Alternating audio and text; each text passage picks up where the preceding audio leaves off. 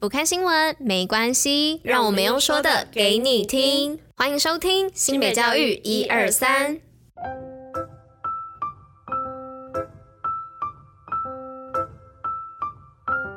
Hello，大家吃饭了吗？我是拉拉，大家午安。今天是二月九号，礼拜四，新北教育一二三的第两百零八集，同时也是第三季的第十九集哦。嗨嗨，大家，明天终于是礼拜五啦！大家赶紧打起精神，只要今天也很努力的过完，明天就是 Happy Friday 啦！这周也报了不少的活动，大家可以回顾一下，然后去想想看周末啊，要跟家人或是朋友去哪里走走逛逛，可以在底下留言跟我们分享哦。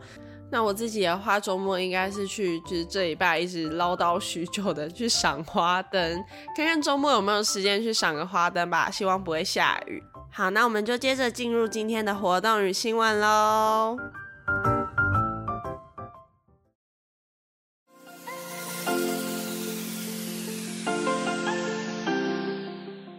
新北运动报报乐。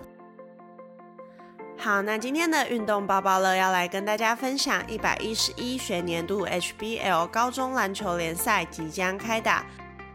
二月十二号到二月十九号，HBL 高中篮球联赛将于新庄体育馆、板桥体育馆两地开打。欢迎大家进场为热血奋战的球员们加油打气。那没有办法到现场的朋友们呢，也能透过转播关注到最新的赛况哦。详细资讯可以上 HBL 高中篮球甲级联赛脸书专业查询。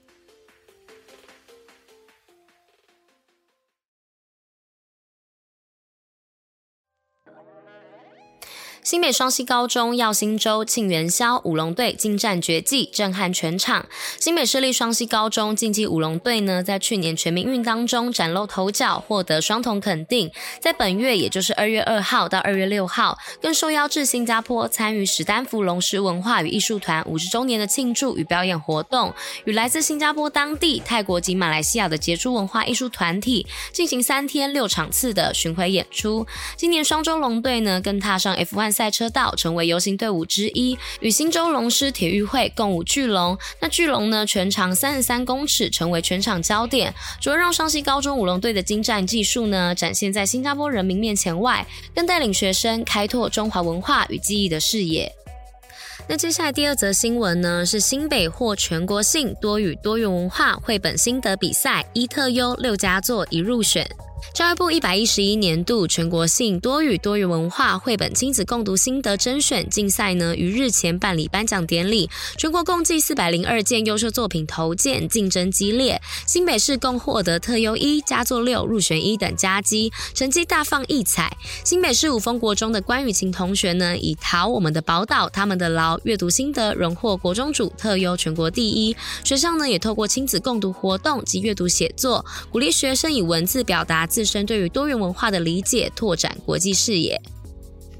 那再来第三则新闻呢，是新北社区打造鱼菜共生示范区，健全二级保育鸟类循环生态。为了推动食农教育，淡水区中寮社区长期参与新北市农村再生计划，新北市政府农业局与水保局协助食农教育课程、增能培训及场域道路改善。近期呢，农业局更以净化水质、稳定边坡及环境景观营造为主轴，打造鱼菜共生示范区，健全二级保育鸟类循环生生态系统，后续社区呢也将推出生态导览及食农教育活动。中寮社区理事长李正荣表示，本工程呢协助社区发展生态观光，未来致力将社区与食农教育结合，使生态环境的维护和公民素养的美德能够向下扎根。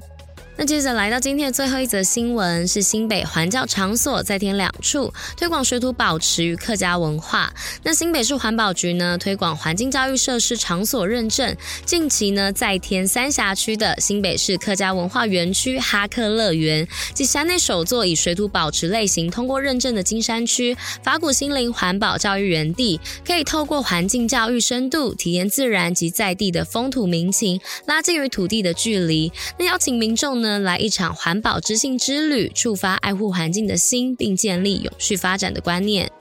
那以上呢就是今天的四则新闻接下来就一样交给拉拉喽。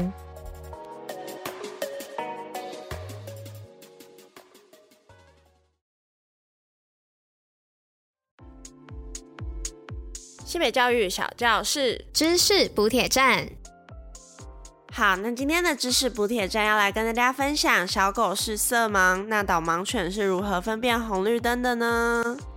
那有许多网络上的谣言都流传狗狗的世界是黑白色的，但其实这并不完全是正确的哦。狗狗可以看见黄色系、蓝色系与灰色，但是因为狗狗对于光谱中的红绿色等高彩度的色彩没有特殊的感受力，所以对狗狗来说，红色和绿色是没有办法分辨的哦。但训练有素的导盲犬却比人类更能分辨颜色的明暗度哦，所以他们借着明暗度的变化来去分辨说是绿灯还是红灯，同时会依照人流啊、车流啊、周遭的声音、环境等情况来去判断说能不能过马路，所以才能帮助主人安全的在街上行走哦。